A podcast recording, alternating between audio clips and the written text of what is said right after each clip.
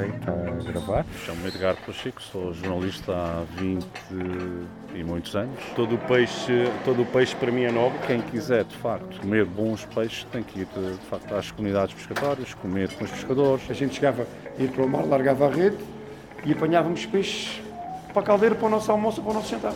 Está a ver a frescura que havia.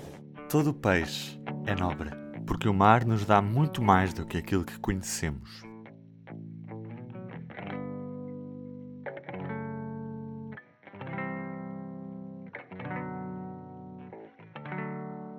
Chamo-me Edgar Pacheco, sou jornalista há 20 e muitos anos. Já trabalhei em todas as áreas, da economia, da política, e a dada altura na revista Sábado era necessário alguém para escrever sobre questões de comida. E quando estávamos numa reunião, eh, enfim, com muitas pessoas a fazer sugestões de, de, na área de gastronomia, só diziam as neiras e eu andava a corrigi-las. Quando a altura alguém me disse, bom, se estás para aí a corrigir as coisas, o melhor é ficares tu com essa, com essa área. E de alguma forma, depois as coisas, eh, do ponto de vista profissional, eh, enverdaram sempre por aí. E eu hoje escrevo sobre alimentação uh, há cerca de 20 anos. Portanto, é uma paixão escrever sobre tudo o que tem a ver com a alimentação em geral. Arrancamos neste episódio com uma série de podcasts dedicados ao peixe. Todo o peixe é nobre. O que é que queres dizer com todo o peixe é nobre? Queres dizer que, à partida, para os portugueses, há peixes que não são assim tão nobres como os outros? Esta é uma, é uma situação que sempre me intrigou. Uh, quem visita mercados desde criança e quem viveu e cresceu à beira-mar, um, é de facto um mistério perceber por que razão é que as pessoas, havendo tanta riqueza e dif diferenciação de peixes, por razão é que as pessoas afunilam a sua procura para meia dúzia de espécies. Eu creio que isso tem a ver com uh, uma ideia errada que se transmitiu que há peixes mais saborosos do, do que outros. Isso não é bem verdade. O que existe é peixes que são mais fáceis de trabalhar. É? E, portanto, as pessoas, por alguma, vá lá, alguma malandrice, atiram sempre estes peixes. Por outro lado, a restauração, de alguma forma, apanhou este vício só trabalhar os peixes que dão pouco trabalho, dão pouco trabalho, portanto, está tudo feito, é? Os fornecedores também só fazem isto e, portanto, só, só entregam os famosos robalo, dourada, cherno, imperador e por aí fora. Há alguns peixes que nós costumamos dizer que, enfim, eh, são mais populares, efetivamente dão mais trabalho, eh, mas são peixes muito saborosos. E normalmente quem sabe trabalhar bem esses peixes são as comunidades pescatórias. E uma das razões do, do projeto do Peixe Nobre é não só a preocupação que nós temos, obviamente, com a sustentabilidade uh, e com a gestão dos recursos, porque se nós continuarmos a pescar sempre as mesmas espécies vamos ter problemas, Uh, é também a preocupação de trazer aqui para o projeto as receitas das comunidades pescatórias. Porque quem quiser, de facto, comer boas receitas, comer bons peixes, tem que ir, de, de facto, às comunidades pescatórias, comer com os pescadores, com os pais dos pescadores, com os avós dos pescadores, que têm, de facto, aqueles segredos específicos da preparação da caldeirada, da preparação da grelha, da forma de preparar o, o, o, peixe, da forma de secar, por exemplo, o peixe, que é uma tradição que nós temos. E, portanto, o projeto tem essa preocupação, tem essa preocupação de alertar as pessoas para a necessidade de mudar uh, a escolha dos peixes no sentido de melhor gestão dos recursos, por um lado, e por outros, obviamente, dar-lhes uma riqueza uh, de sabores e de aromas que, que estas receitas introduzem. Gostava que me desses alguns exemplos de espécies que hoje estão subaproveitadas e que qualquer pessoa pode fazer em casa. Dá-me alguns exemplos, Adriano. Bom, até podemos começar com uma que é o carapau, não é? O carapau é um peixe, um pequeno plágio e um peixe muito saboroso. Eu tenho muita pena que os chefes do, dos restaurantes chamados de fine dining não, não tenham a habilidade de usar um carapau. Com a cavala já se vê, mas com o carapau não Ainda há um preconceito que o carapau é um peixe pobre, peixe mal amado e portanto não se usa o carapau. É um, é um dos peixes. Os outros peixes, como é o caso da abrótia. Uma abrótia arrepiada, ou seja, uma abrota que é eh, barrada com sal na direção contrária da escama e pendurada um dia no frio, esta abrótia e também se pode fazer isso com a pescada. Esta abrótia ganha um sabor extraordinário. Ninguém fazer isso também com os algarvios. Uh, mas depois há outros peixes, há as, temos as fanecas, as chaputas, uh, uh, uma data de outros peixes que nós encontramos nos mercados, ruivo, por exemplo, que são muito saborosos e quando nós temos alguma dúvida, a melhor coisa a fazer é perguntar aos peixeiros ou às peixeiras. Normalmente eles têm sempre uma técnica, têm um truque ou têm uma dica qualquer para, para, para usar essas espécies. Ainda por cima, se nós temos tanta riqueza, por que razão é que havemos de comer sempre as mesmas? As pessoas acabam por ter um conceito de fidelidade às espécies que eu, que eu dificilmente compreendo. É?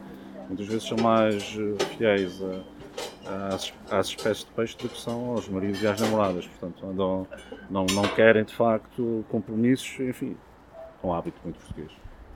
Temos medo de arriscar e de experimentar coisas novas, ou seja, chegar a um restaurante, é essa sensação que tu tens, de chegar a um restaurante, ver um peixe que não conhecemos na carta e, e temos medo de o pedir porque temos medo de não gostar, isso é uma coisa muito portuguesa? Os portugueses neste momento, eh, em matéria de vinhos, até já têm esta preocupação, dizer ah, que vinho é alguma coisa nova aí, tem algum vinho novo aí, alguma coisa que eu nunca provei, eh, que é alguma coisa que recomenda. Fazem essa pergunta. Para o peixe não para o peixe as pessoas têm de facto as suas fixações. Há pessoas que, para quem o salmonete é, é, a melhor coisa do mundo. E portanto, e vão pela vida inteira a comer salmonete. Há pessoas que vêm aqui, uh, neste restaurante onde nós estamos, de propósito para comer uh, o salmonete. E pronto, mas, mas há mais cento e tal espécies. Está bem, mas eu, eu é salmonete. Isto é. Claro que os donos dos restaurantes também têm alguma responsabilidade nisto, não é? E podem e há, e há quem faça isto, há quem faça mesmo uma sugestão. Hoje tenho isto, vai experimentar isto, ah, mas eu nunca comi, está bem, mas arrisco, não é? É um trabalho que, que vem da, tem que vir da parte da restauração. No âmbito desse projeto já andas pelo país há algum tempo. O que é que mais te surpreendeu nestas viagens que tens feito e nestes encontros que tens feito com pessoas ligadas à pesca, ao mar, aos restaurantes? Não diria que é bem uma surpresa, é, é, ou seja, se é surpresa é, má, é num sentido até triste, não é? É a constatação de que uh, a especulação no preço do, do, peixe, do pescado, ainda é um problema em Portugal. É... Eu tenho este problema, eu acho fico sempre um bocadinho arrepiado quando vejo o trabalho que os pescadores têm, quando vejo o que eles arriscam, quando ando nos barcos com eles durante horas e horas de noite, apanhar com um mau tempo, um bom tempo, e depois quando vejo o valor que é pago em lota e depois vou ao mercado e vejo que um, um carapau que foi vendido a 40 cêntimos está a ser vendido a 5, 6, 7 e 8 euros o quilo. Esta para mim é uma, é uma coisa que me choca. Outra questão que, que me tem surpreendido bastante é o nível de conhecimento técnico que os mestres hoje têm. Uh, entrar hoje numa traineira é quase a mesma coisa que entrar no cockpit de um avião. Uh, a fornalha de instrumentos que, que, que têm que comandar, de sondas, sonares, uh, enfim, uma coisa fabulosa. Uh, esta é uma, uma questão boa. E a outra também, eu diria que é a, a preocupação que hoje se nota e bastante da parte dos pescadores em eles próprios protegerem os recursos. Uh, eu lembro-me do tempo em que o pescador a única coisa que queria era ir para o mar e carregar o barco até, até mais não poder. Não, é? não havia cá estas questões. Hoje já se nota uma grande preocupação dos mestres e dos pescadores em gerir. E há dias nós fizemos uma saída, por exemplo, a cavala em Portugal não tem cota. Portanto, os pescadores podem apanhar diretamente a cavala que lhes apetecer mas pelo facto dela muitas vezes uh, estar escassa, uh, já vi mestre dizer uh, que deveria haver uma cota para a cavala, assim como há para a sardinha. Portanto, isto já revela um, já revela um, um outro perfil de pescador é? que está preocupado com a sustentabilidade e está preocupado com a gestão dos recursos para outras gerações. Isto não existia há 10 anos. Nós estamos sentados à mesa daquele que vai ser o restaurante estrela do nosso segundo episódio deste podcast. Fala-me sobre este restaurante e o que é que as pessoas podem comer aqui. Nós estamos no, no Batarel, que é uma pequena instituição aqui em Setúbal. Uh, aliás, a ver pelos convidados percebe-se isto. Uh, e os convidados aqui são os clientes, porque as pessoas aqui da casa gostam de dizer que quem vem aqui são, são, são convidados. Esta é de facto uma, uma, instituição que sabe muito bem grelhar peixe, estamos a falar da grelha, é? aqui as pessoas dizem assar, não é? é uma expressão que se, que se utiliza muito aqui em Setúbal. Tem a particularidade de ter um proprietário que é o João, que é filho e neto de pescadores, que cresceu com isto e é capaz de olhar para um peixe e ver coisas que mais ninguém vê.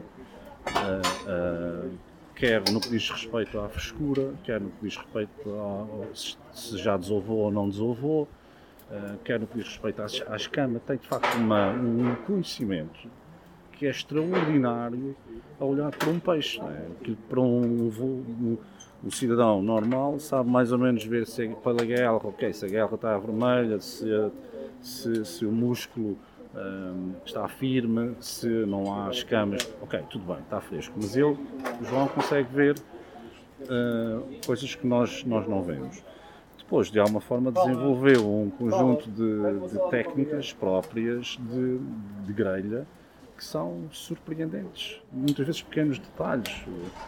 Para mim, o mais curioso é o do salmonete. Quer dizer, abrir o salmonete, esmagar o fígado do salmonete no seu músculo e voltar a fechar o salmonete e grelhar, não é? Quer dizer, é um sabor de facto extraordinário. A forma como ele frita os choquinhos é outra, é, é outra técnica. E depois dá-se o caso ainda por cima do pai que ter 84 anos e de ser pescador e vai pescar linguados e traz aqui para o restaurante. Portanto, isto é, é um é um, é um oásis aqui no meio desta parafernália de restaurantes de, de choco frito. Edgar, vamos conhecê-lo melhor no segundo episódio do Todo o Peixe é Nobre. Ficamos hoje por aqui. Eu sou o Ruben Martins e foi um prazer ter estado à conversa contigo.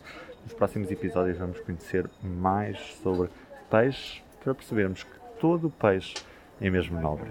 Um abraço. Este programa teve o apoio dos Year Grants da Islândia, Noruega e Liechtenstein.